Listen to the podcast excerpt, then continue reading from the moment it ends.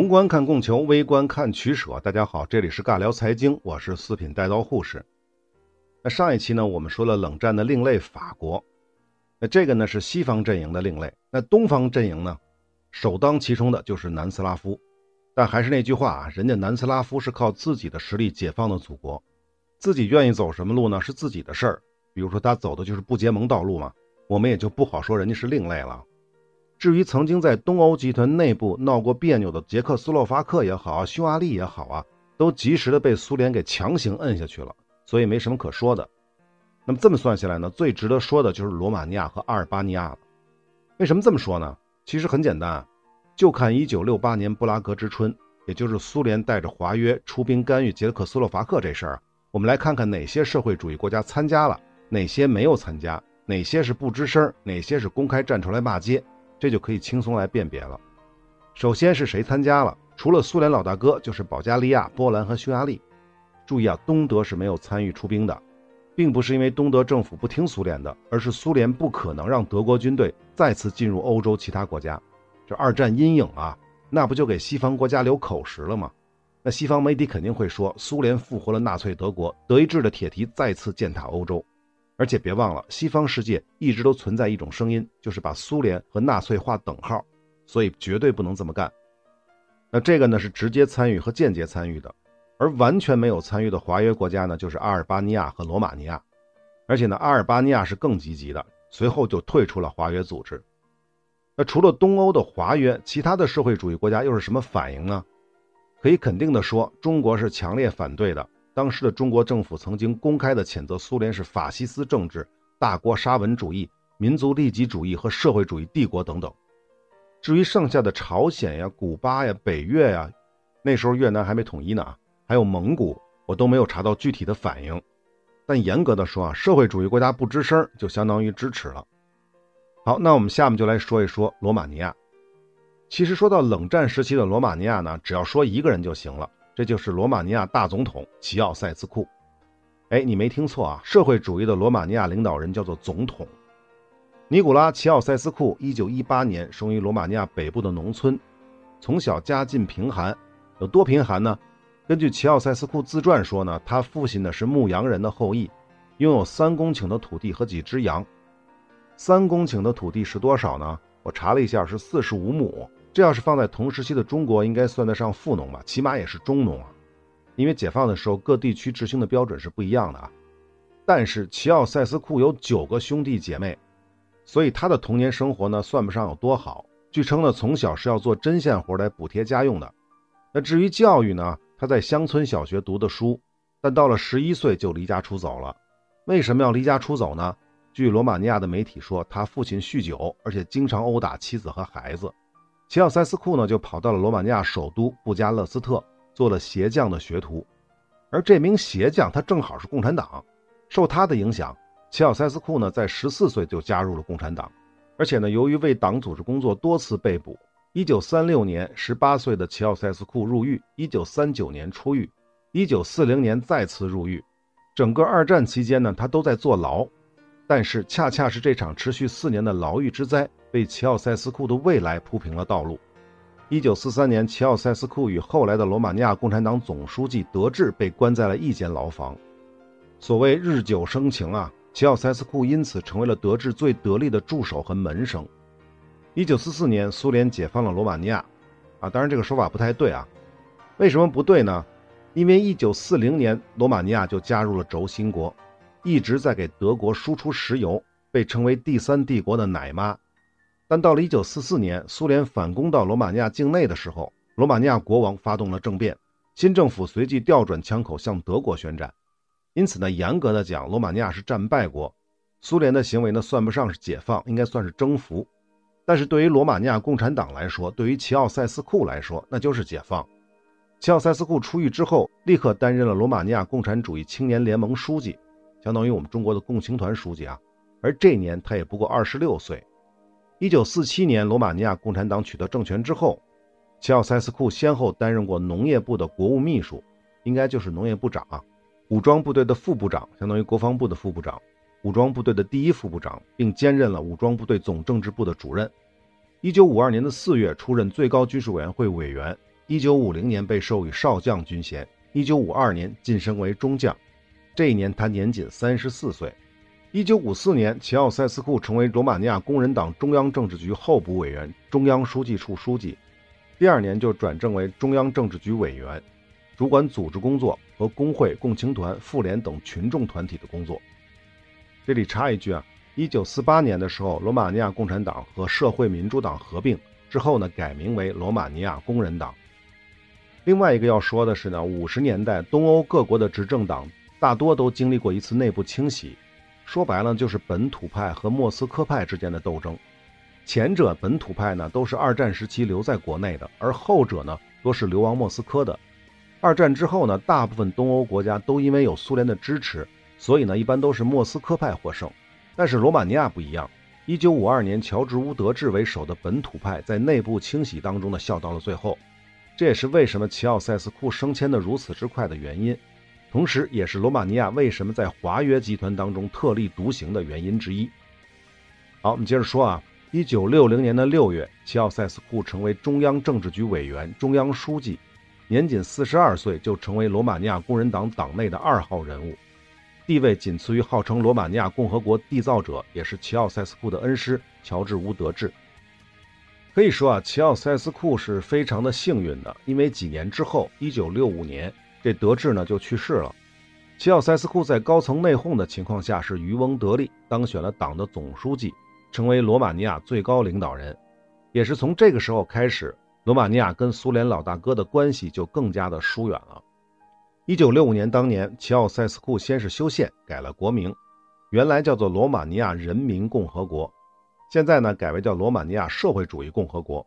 同时呢，罗马尼亚工人党呢也改名为罗马尼亚共产党。这里要补充一个知识点啊，其实冷战时期的社会主义国家当中呢，大多数执政党呢都不叫共产党，而叫什么社会党啊、工人党啊、劳动党之类的。尤其是在东欧，为什么呀？我们之前是说过啊，苏联是向西方世界承诺过，战争结束之后，这些国家就是东欧这些国家是要搞大选的，所以啊，苏联要求这些国家的左翼政党合并。那既然做了合并，就不好再叫共产党了。那么其他的几个华约国家。匈牙利叫做劳动人民党，后来改名为社会主义工人党；东德呢叫做统一社会党；波兰叫做统一工人党；阿尔巴尼亚叫做劳动党。当然也有不一样的情况，比如捷克斯洛伐克。二战之后呢，共产党跟其他党派组成了联合政府，到1948年的二月事件取缔了其他政党，所以他们这个共产党的名头就保留下来了。那再有就是保加利亚，二战之前保加利亚共产党就跟工人党合并为工人党。而二战结束之后呢，他又与保加利亚社会民主工党合并，随后就改名为保加利亚共产党。那顺便再说一下其他社会主义国家执政党的名字啊。先说朝鲜，它的情况跟东欧类似，在朝鲜战争爆发之前的一九四九年，是多个左翼派别合并，主要是共产党和新民党，合并之后叫做朝鲜劳动党。蒙古那边呢叫做人民党，老挝的叫做人民革命党。那什么样的国家才真正配得上叫共产党呢？除了苏联，首当其冲的当然是中国这样的。中共是靠自己的军队一统江山，建国的时候呢，也没有合并左翼政党，而是实行了共产党领导的多党合作和政治协商制度，通过政协的形式保留了包括左翼在内的多党派。前面说过，这也是当时的苏联不信任新中国的原因之一。那再有呢，就是南斯拉夫，情况跟中国差不太多啊，但问题是。南斯拉夫的国情比较复杂，由于潜在的民族矛盾，铁托还是在1952年把南斯拉夫共产党改为了南斯拉夫共产主义者联盟。此外呢，越南的情况呢也类似，所以也叫做共产党。还有一个国家就是古巴，由于卡斯特罗政权最开始的党派基础是726运动，他本人闹革命之前呢则是人民社会党，所以刚取得政权的时候也经历过多党的合并。合并之后呢，叫做古巴社会主义革命统一党。那么大家是不是就明白了？某种意义上讲，社会主义国家的执政党如果能叫共产党，是有一定政治意义的，可以说是体现了国家的独立性。因此，齐奥塞斯库才会把自己党的名字给改了。改名字这件事儿本身呢，就表示了他自己想要得到与苏联尽可能平等地位的诉求。那么再多说一句啊，罗马尼亚修改了党的名称之后，也就是1965年，差不多就是前后脚。卡斯特罗也跟风，把古巴社会主义革命统一党改为了古巴共产党。好，扯远了，我们说回齐奥塞斯库。一九六七年，作为共产党总书记的他，兼任了罗马尼亚国务委员会主席，也是罗马尼亚的国家元首，开始了他的独裁统治。说到独裁啊，冷战时期西方世界总说社会主义国家都是独裁，这显然是不对的啊。包括苏联、中国等社会主义国家，虽然都是一党执政。但实行的都是民主集中制，政治局可不是摆设啊，怎么能算得上独裁呢？可罗马尼亚的元首就不一样了，不仅搞起了个人崇拜，而且是大搞中央集权。这里说的集权可不是说中央政府的集权，而是个人的中央集权，党政军经济等等方面都是一把手，全是齐奥塞斯库一个人说了算。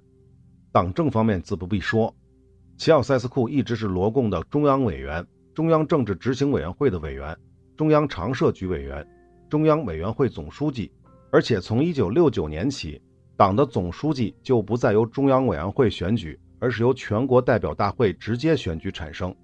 这什么意思啊？就是政治局没啥用了，罗马尼亚共产党的高层就不能再制约齐奥塞斯库了，或者说呢，罗马尼亚共产党的高层就只剩下齐奥塞斯库一个人了。军队方面呢？一九六九年，齐奥塞斯库出任了国防委员会主席，兼任武装部队总司令和爱国卫队总司令。经济方面，一九七三年，齐奥塞斯库出任经济和社会发展最高委员会主席。最有意思的是啊，可能是看人家西方世界总统的名头也挺风光的。一九七四年，罗马尼亚实行了总统制，当然是齐奥塞斯库本人出任大总统了。同时，他也修改了宪法，根据这部新宪法。齐大总统直接拥有了颁布法律、任免内阁成员的大权，这个权力不仅涉及各行政部委，还包括罗马尼亚最高法院和检察院。这什么意思啊？就是说这个国家的执法权，齐大总统一个人说了算。这还没完，这只是执法权，还有立法权呢。罗马尼亚的人大呢，也基本上跟摆设差不多了。当然，这人大还在啊，两年开一次会，但不开会的时候，他老人家也可以直接颁布法律。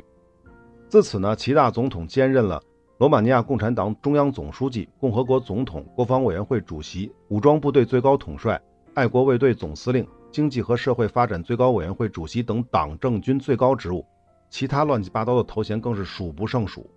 这不叫独裁，什么叫独裁啊？人家金家父子也没玩的这么赤裸裸吧？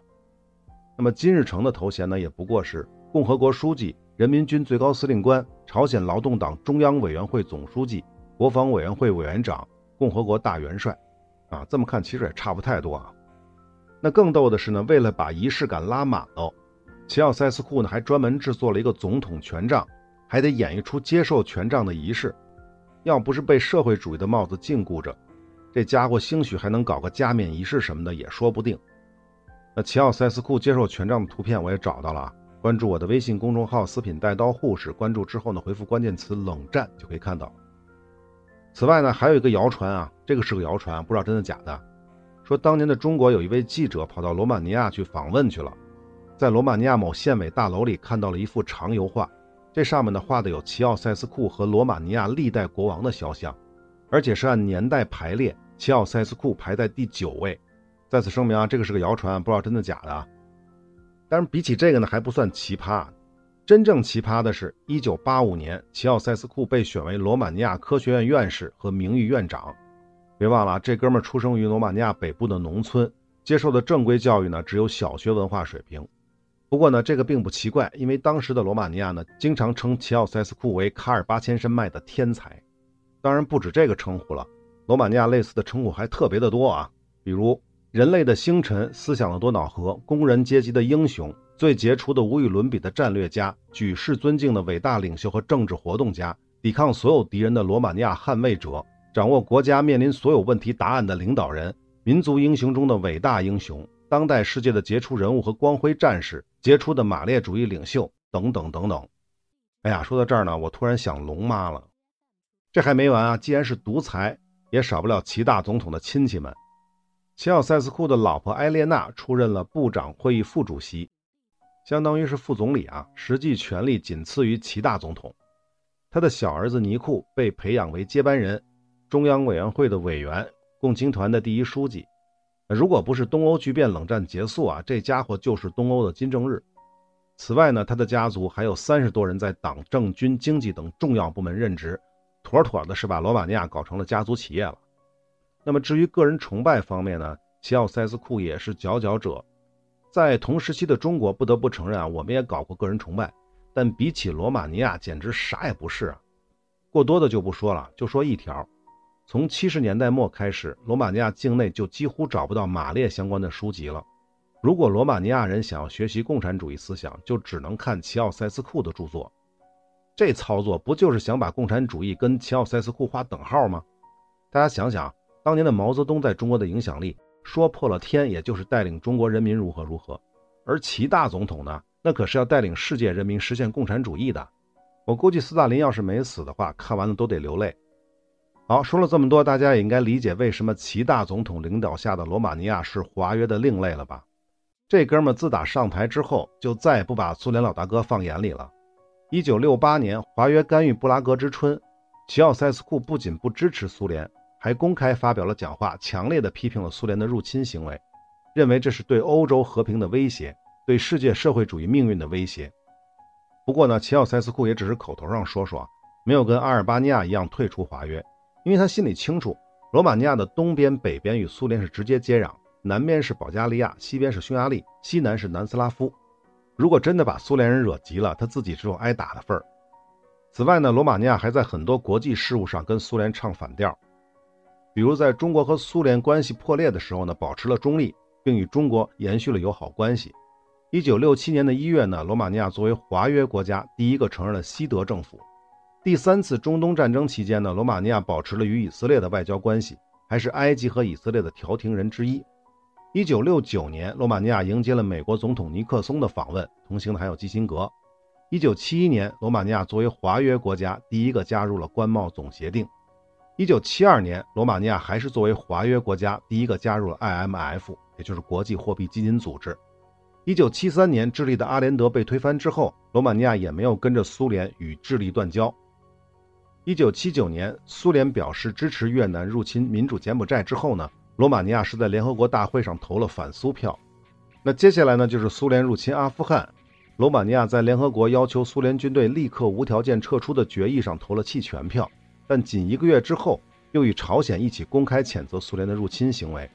这还没完啊！一九八四年的洛杉矶奥运会，罗马尼亚也没有参与苏联的抵制行为，而是派出了代表团参加奥运会。多说一句啊，这一年有七个社会主义国家参加奥运会，洛杉矶奥运会啊。不过呢，其中只有中国南斯拉夫罗马尼亚是正经的社会主义国家，另外四个呢，大家听听名字就知道了啊：索马里、贝宁、刚果布，还有莫桑比克。最后一个可说呢，就是东欧剧变之前，罗马尼亚是唯一的一个与欧共体签订过商贸协定的华约国家。那另一个东欧国家呢是南斯拉夫，但是南斯拉夫不是华约成员国啊。好，说了这么多，大家是不是觉得苏联应该派克格勃弄死齐奥塞斯库才对啊？但是并没有啊，苏联根本就没有太当回事儿，因为说来说去，齐奥塞斯库想要罗马尼亚得到相对独立的国家地位，在经济上就不能完全依赖苏联、依赖京沪会，所以就必须要跟西方走得近一点。但是齐大总统再怎么折腾，罗马尼亚也没有走捷克斯洛伐克的自由化道路啊。在经济上，齐奥塞斯库一直非常警惕经济自由化，至于政治上的独裁，苏联才不在乎呢。多说一句啊，为什么罗马尼亚要积极的与欧洲做生意，还要加入关贸总协定？别忘了，罗马尼亚是产石油的。如果罗马尼亚的石油都输出给京沪会，那价格是苏联说了算的。如果加入全球贸易，那就可以随行就市了。尤其是七十年代石油危机的时候，那会儿油价多高啊！不过呢，从一九七六年开始，罗马尼亚石油产量开始下降，因为原来的油田呢逐渐枯竭。到八十年代，罗马尼亚反而要从苏联进口石油和天然气。那么至于苏联呢，还是无所谓，石油、天然气这玩意儿呢，苏联多的是。在外交方面，除了保持与苏联的合理距离之外，齐大总统最喜欢的国家就是朝鲜。从一九七一年到一九八八年，曾经四次访问金日成。据说呢，谣传啊，齐奥塞斯库的独裁思想很大程度上就是跟金日成学的。他几次访问朝鲜。看到更多的是金大元帅的统治力，羡慕不已。所以啊，你懂的。而且呢，据说齐大总统曾经让人翻译了很多在朝鲜的关于金日成的书籍，干嘛呀？学呀，洗稿啊，把里面的人物、时间、地点一改，不就齐活了吗？齐奥塞斯库与中国的关系也十分密切，而且呢，新中国回归联合国、中美关系的正常化、中苏关系的缓和等等方面，齐奥塞斯库都做过工作。七十年代末到一九八八年，齐奥塞斯库更是五次访华。另外呢，齐大总统也经常访问西方国家，比如1975年去过日本，见过裕仁天皇；1978年去过英国，见过英女王，甚至还被女王授了骑士的勋章。那说到勋章呢，都说勃列日涅夫是苏勋宗，因为这哥们儿一生获得了一百二十八枚勋章。但问题是啊，苏勋宗获得的这些勋章，绝大部分是来自苏联和社会主义阵营国家的，来自西方世界的非常少。我查了一下，唯一可以说的就是阿根廷颁发的一级五月革命勋章，再有就是联合国颁发的两个和平奖章。当然呢，也有一些是来自于第三世界的，比如什么几内亚、印尼、埃塞俄比亚什么的。但可以想象，这些奖章的背后是啥呀？还不是得了苏联的好处？而我们的齐大总统就不一样了啊！虽然在数量上比不了勃列日涅夫，仅有三十多枚，但勋章的质量要高得多。因为大多数是来自于西方世界的，我给大家列举一下啊，比如阿根廷的圣马丁将军解放者勋章，这是一九七四年；奥地利共和国服务荣誉大勋章，一九六九年；巴西的南十字勋章，一九七五年；丹麦的大象骑士勋章，这是一九八零年；法国的荣誉军团勋章；西德的德意志联邦共和国大十字勋章特别级，这是一九七一年。希腊的雅典金质奖章，一九七六年，然后还有伊朗的波斯帝国成立两千五百周年纪念章，这是一九七一年，但是这是伊朗帝国时期巴列维时期的。意大利的骑士大十字勋章，意大利共和国大勋章，还有意大利的非营利组织罗马关系学院的金质奖章，一九七九年，马来西亚的王国皇冠勋章荣誉获得者，一九八四年，挪威皇家圣奥拉夫大十字勋章。菲律宾的西卡图纳勋章，葡萄牙的剑圣詹姆斯勋章，这是一九七五年；瑞典的塞拉芬皇家骑士勋章，一九八零年；英国的巴斯最荣誉骑士大十字勋章，这是一九七八年。最后呢，这个是国际奥林匹克委员会颁发的奥林匹克勋章的金项圈，这是一九八四年。关于这个奖章，得解释一下。这是因为罗马尼亚没有跟苏联一起，包括东欧国家一起去抵制洛杉矶奥运会，他是参加了，所以才有这个奖章。好，怎么样啊？一共来自西方世界的十七枚奖章，占到了齐大总统奖章总数的一半，是不是可以说齐奥塞斯库也可以叫做罗勋宗，而且不比苏勋宗勃列日涅夫差，对不对？当然，比较可悲的是，齐奥塞斯库所得的这些所有奖章、勋章什么之类的，在他死后基本上都被撤销了。那么在这一点上就跟苏勋宗没得比了。再多说一句啊，前面不是说过罗勋宗以小学文化水平成为罗马尼亚科学院院士吗？其实远不止这个，可能是缺什么就喜欢什么。齐奥塞斯库也特别痴迷于学术头衔，而且也必须是国际化的。除了获得过罗马尼亚本国的布加勒斯特大学的荣誉博士学位，还有来自以下这些外国大学的荣誉博士学位，包括黎巴嫩大学，1974年。布宜诺斯艾利斯大学，一九七四年；墨西哥的尤卡坦自治大学，一九七五年；法国的索菲亚安提波利斯尼斯大学，一九七五年；菲律宾大学，一九七五年；利比里亚大学，一九八八年；还有朝鲜的一个大学，但没提名字，这是一九八八年。那可能你就会问了，凭什么齐大总统能获得这么多国际上的授勋和荣誉学位呢？一方面呢，当然是因为齐奥塞斯库执行了与苏联保持距离的基本国策，那西方世界必须得捧啊。那另一方面呢，也是齐大总统自己的努力。别想歪了，这个努力当然不是好好学习、天天向上了。据说呢，罗马尼亚驻各国大使馆的主要工作之一，就是为元首运作这些荣誉头衔和勋章。而且呢，谣传啊，罗马尼亚驻美国大使馆还曾经策划过谋求齐大总统的美国科学院院士头衔。好，说了这么多，我快速的回忆了一下，历史上曾经有过的这些独裁者当中呢。貌似还真没有人能够跟我们的齐大总统这位罗马尼亚的大总统相提并论。如果大家想到了谁，可以在评论区留言啊，共同讨论一下。那我们最后看一下齐奥塞斯库的政绩。Wiki 上的说法是呢，齐奥塞斯库执政期间是罗马尼亚经济的黄金时代。从1965年到1989年，国民收入增长了32倍，工业增长了119倍，农业增长了6倍。二十多年的建设使得罗马尼亚拥有了自己的石油、化工、冶金、机器制造、电子和汽车制造等工业部门，能够制造客机、大吨位的船舶，而且已经开始兴建核电站。不过呢，Vicky 上的这些话呢，不能太当真。说的这么漂亮，罗马尼亚的经济在东欧始终是垫底的。人均 GDP 据说是两三千美元，因为东欧国家是没有公开的 GDP 数据的，都是估计的。我常查的那个网站呢，一九八八年的数据，人均是一千七百多美元，世界排名七十九，跟土耳其啊、智利差不多。对比东欧的其他国家，在华约里面，除了阿尔巴尼亚，它是最穷的，罗马尼亚是最穷的。那我翻知乎的时候呢，又看到其他人提供的一些数据，一九八零年。华约各国当中，东欧的 GDP 是最高，人均 GDP 是最高的，七千多美元。其次是捷克斯洛伐克五千八，苏联呢只有四千五，波兰、保加利亚、匈牙利都是四千美元。那么这么比较下来，就应该知道齐大总统到底是什么水平了吧？刚才说了是一千七百多美元，只相当于匈牙利他们的一半都不到。不过呢，大家猜一猜，一九八八年中国的人均 GDP 是多少？人均二百八十美元，排名一百四十八，跟莱索托、缅甸是一个档次。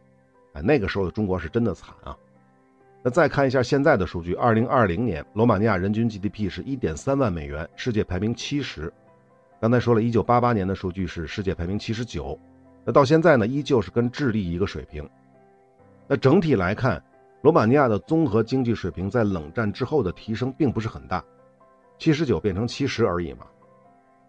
换句话说啊，这个国家不管是跟苏联混，还是跟西方混，或者跟齐奥塞斯库混，貌似都是那个屌样。那么讲了这么多，是不是感觉齐大总统这一生足够风光、足够荣耀吧？确实是这样的。但是呢，中国有一句名言：能露多大脸，就能现多大眼。因为齐奥塞斯库的独裁统治是他永远迈不过去的坎儿，而且他的独裁可以说做到了无以复加的地步。要知道，独裁是有独裁的风险和代价的。什么代价？代价就是人民对这个人的独裁者的憎恨。其实严格的说，独裁统治者并不见得会直接得罪民众个体，但既然你搞独裁，好也是你，不好也是你。不管人民是吃不饱饭，还是丢了工作，或者是上班被领导穿了小鞋，哪怕是家里的狗被车压死了，一切的一切，他们都可以，就人民啊，都可以把这些归结到独裁者一个人的身上。这还不算那些社会的中间层，他们更是会打着独裁者的口号贪污受贿、欺压人民，甚至是杀人放火。他们干的所有坏事儿，人民都会归结到独裁者一个人的身上。不管这个独裁者是不是做过好事儿，也不管那些坏事儿是不是都是独裁者本人所为。同时呢，也是更重要的，那就是罗马尼亚的其他高层，尤其是与齐奥塞斯库共享过权力的那些国家政治精英，他们更加痛恨独裁者。这道理不用解释吧？这些人无时无刻不想着如何夺回权力，重新回到权力的巅峰，所以只要时机成熟，这些人必然会跳出来，挑起民众的愤怒，推翻独裁者。那对于罗马尼亚而言呢？这就是八十年代末的东欧巨变。所谓东欧巨变呢，一般的来说始于波兰，也有资料说呢是属于高加索三国和波罗的海三国。那个时候苏联还没有解体，所以我们说的是外部改变，是来自于波兰最早的。一九八八年，波兰非官方的团结工会，据说背后是天主教会啊，他组织一次大罢工，引发了波兰全国范围内的大规模工潮。第二年，一九八九年年初，波兰的执政党统一工人党被迫与团结工会妥协，达成了团结工会合法化、改行总统制和议会民主制等等协议。一九八九年六月，波兰举行了大选，接下来就修改了宪法，采用了西方民主制度。自此，波兰正式放弃了社会主义意识形态。其实呢，同时期，也就是一九八九年，东欧各国——匈牙利、东德、保加利亚、捷克斯洛伐克、罗马尼亚、南斯拉夫和阿尔巴尼亚也都发生了类似的改变。此外呢，在非洲和亚洲，南也门、蒙古、贝宁、刚果布、安哥拉、埃塞俄比亚、莫桑比克、索马里、阿富汗、柬埔寨等等吧，这些自诩为社会主义国家的国家也纷纷改变了意识形态。那至于东欧巨变的过程，具体过程我们就不细说了。但肯定有人会问啊，东欧都乱成这样了，苏联老大哥不管吗？说起来挺可笑的，看上去跟西方走得更近一点的齐大总统，却在波兰爆发工潮，执政党统一工人党即将失去对国家控制的情况下，以罗马尼亚共产党的名义向波兰统一工人党、苏联共产党和华约各国的执政党写信，建议动用武力进行干预。结果呢，当然是没有结果了。为啥齐奥塞斯库这么慌啊？当年布拉格之春的时候，不还谴责苏联吗？这个时候怎么想起来要求苏联和华约武力干预了呢？苏联为什么不管？是因为戈尔巴乔夫领导的苏联，就是在1988年的六月，就是东欧剧变之前的一年啊，在苏共会议上提出了放弃勃列日涅夫主义，减少干涉东欧各国的内政，特别是停止武力干预。戈尔巴乔夫的发言人将这个政策称为“新纳特拉主义”。辛纳特拉这个名字就源自于美国的一个歌手辛纳特拉，他有一首歌叫做《My Way》。就是我自己的路，意思就是各走各的路。说白了，苏联是累了，再也扛不动这顶社会主义的大旗了。所以呢，那些被压抑多年的东欧各国自然就毫不犹豫的各走各的路。这就是东欧剧变的直接的原因。那其他的原因呢？我们在这个系列的最后再详细分析啊。那么罗马尼亚又是怎么自己走自己的路呢？齐奥塞斯库当然不会允许罗马尼亚搞什么西方民主制度，否则的话，别说他的独裁统治了。就连自己的豪华宫殿都保不住。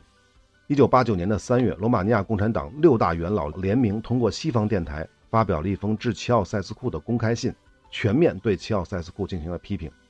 注意，这六个人有两个是当过罗共第一书记的，基本上都曾经是齐奥塞斯库的政敌。所以，齐大总统上台之后，他们有的是强迫退休，有的被开除党籍，也有的被派到国外去做外交官了。公开信发表之后呢？齐奥塞斯库立刻把这些人都软禁起来，并全面加强了对全国的控制。什么叫做加强了对全国的控制啊？因为六大元老公开信发表之后，全国各地都发生了骚乱。一九八九年的十二月底，首都布加勒斯特也出现了大规模的群众集会，事态貌似有点控制不住了。十二月二十一日，齐奥塞斯库跑到布加勒斯特中央广场，试图通过演讲来平息，但显然是无效的，事态是愈演愈烈。可能有人要问了啊，为什么齐大总统不镇压呢？齐奥塞斯库当然要镇压了。第二天，十二月二十二日就下了戒严令，但是罗马尼亚军队已经不听指挥了。戒严的当天，国防部长离奇死亡之后，军队主动撤出了布加勒斯特。随后，示威人群开始冲击党中央大厦，齐大总统不得不坐直升机逃走。但是啊，没有军队的支持，他能逃到哪儿呢？在布加勒斯特的北郊，齐奥塞斯库被捕。十二月二十五日，也就是三天之后，齐奥塞斯库夫妇接受了特别法庭的审判，被指控五项罪名：第一，大量屠杀人民，受害者超过六万；第二，利用秘密警察来对付人民和国家，构成了危害国家罪；第三，在各个城市制造爆炸事件，破坏建筑物和公共财物，构成破坏公共财产罪；第四，把国家经济搞得一团糟，构成破坏国家经济罪；第五，在国外的银行存款超过十亿美元。并企图携款外逃。当天下午，齐奥塞斯库夫妇就被处决了，而且他被处决的录像随即流出，在全世界范围内广泛传播。好，我们回过头来看一下这个时间啊，齐奥塞斯库是一九八九年的十二月二十二日被捕，三天之内就被审判定罪，并被枪决。关于这点，大家想到了什么呀？另外要说啊，齐奥塞斯库的五项罪名其实经不起推敲的。第一条，大量屠杀人民，受害者超过六万人。这完全说不过去啊！实际上呢，后来齐奥塞斯库的爪牙们也接受了审判，最终被证实确实是齐奥塞斯库所为的，就是屠杀这件事只有六百多人。那么再有就是那十亿美元的贪污，二零零八年罗马尼亚议会专门成立了调查委员会确认，齐奥塞斯库在国外根本就没有存款。至于其他的，比如在各个城市制造爆炸，这不像是在描述一位独裁者，更像是在描述本拉登嘛。那至于利用秘密警察破坏政权，把国家经济搞得一团糟，那事实是事实，但听上去大家不觉得别扭吗？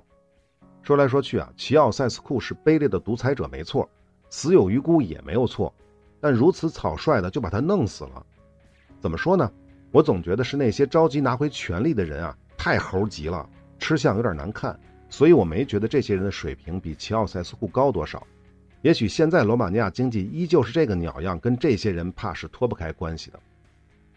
那么齐奥塞斯库的死就说完了啊，最后一段呢，其实我删减了很多查到的资料，有兴趣的朋友呢可以自己搜来去看一看。另外多说一句啊，那个自杀的罗马尼亚国防部长叫做瓦西里米列亚，我觉得疑点是有点多的。西方媒体的说法呢，齐奥塞斯库命令米利亚开枪镇压，但是遭到了米利亚的拒绝，齐大总统随后就把他革职了，亲自命令开枪镇压。但是当天晚上米利亚就在家里自杀了，因此才引起了军队的哗变，因为军队当中谣传米利亚是被谋杀的，被谁谋杀的？被齐奥塞斯库谋杀的。进而促成了齐奥塞斯库的倒台，就是失去了军队的支持。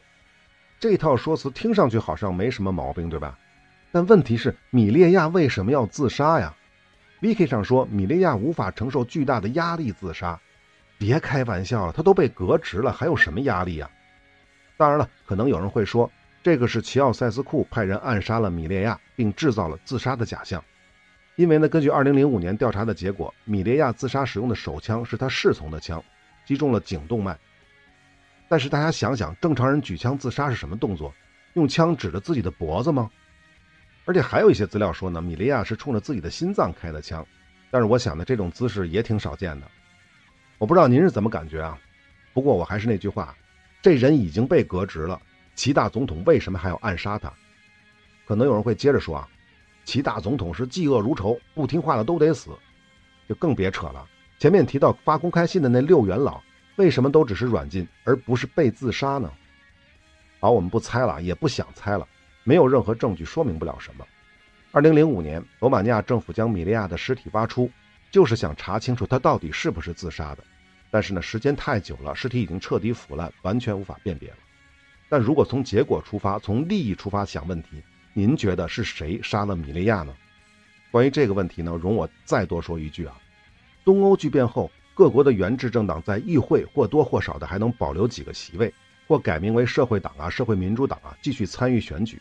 唯独罗马尼亚例外，共产党是被勒令解散的。更神奇的是，接管共产党政权的救国阵线委员会，其主要的领导人基本上都是原来罗共的高层，而现在罗马尼亚的主要政党，其创始成员也大多数是前罗共的成员。那么最后呢，我想说的是，东欧剧变背后的这些影子，他们并不比齐奥塞斯库这样的独裁者干净多少。虽说政权的交替流血是不可避免的，但那应该是革命者自己发现真理之后的自愿牺牲，而不应该是被那些海外势力和本国的利益体去利用，尤其是利用那些涉世不深的年轻人、学生什么之类的，替他们去流血牺牲。在我看来，东欧剧变背后的那些影子，一样的可耻，甚至更加的可耻。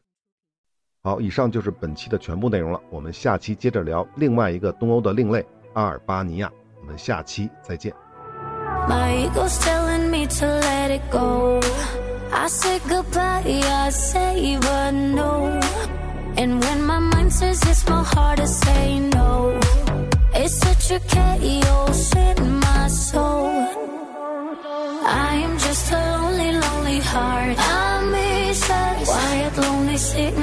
Dark. I see us. Closing every window of my heart. Cause it's better, better to let the past stay in the past. But still, I'm, I'm crying, crying, crying.